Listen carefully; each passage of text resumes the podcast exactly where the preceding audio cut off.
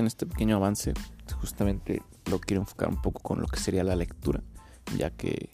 viene un poco a, la mano justamente este punto de lo estético, de cómo queremos vernos ya estéticos,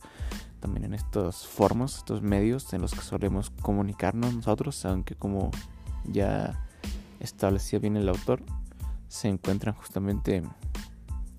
no quiero llamarlos fragmentados, pero compuestos de ellos mismos sin tener una sola estructura, una base sólida que esté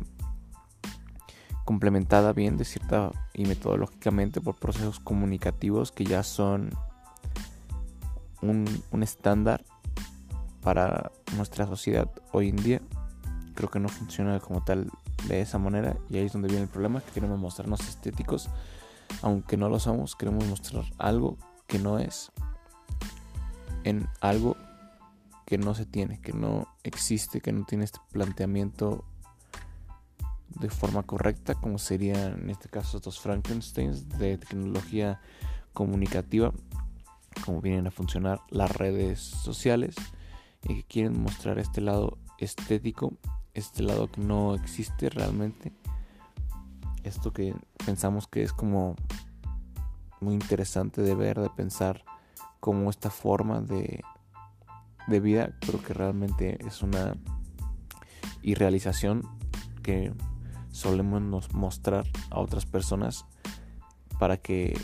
de esta forma pueda comunicar cierto cierto aspecto cierto proceso pero que en realidad no, no existe y de momento esto sería como el primer avance ya indagaré un poco más en justamente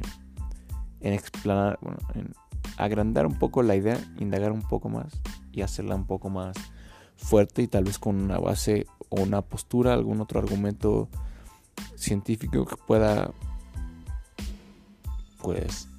fortalecer este argumento.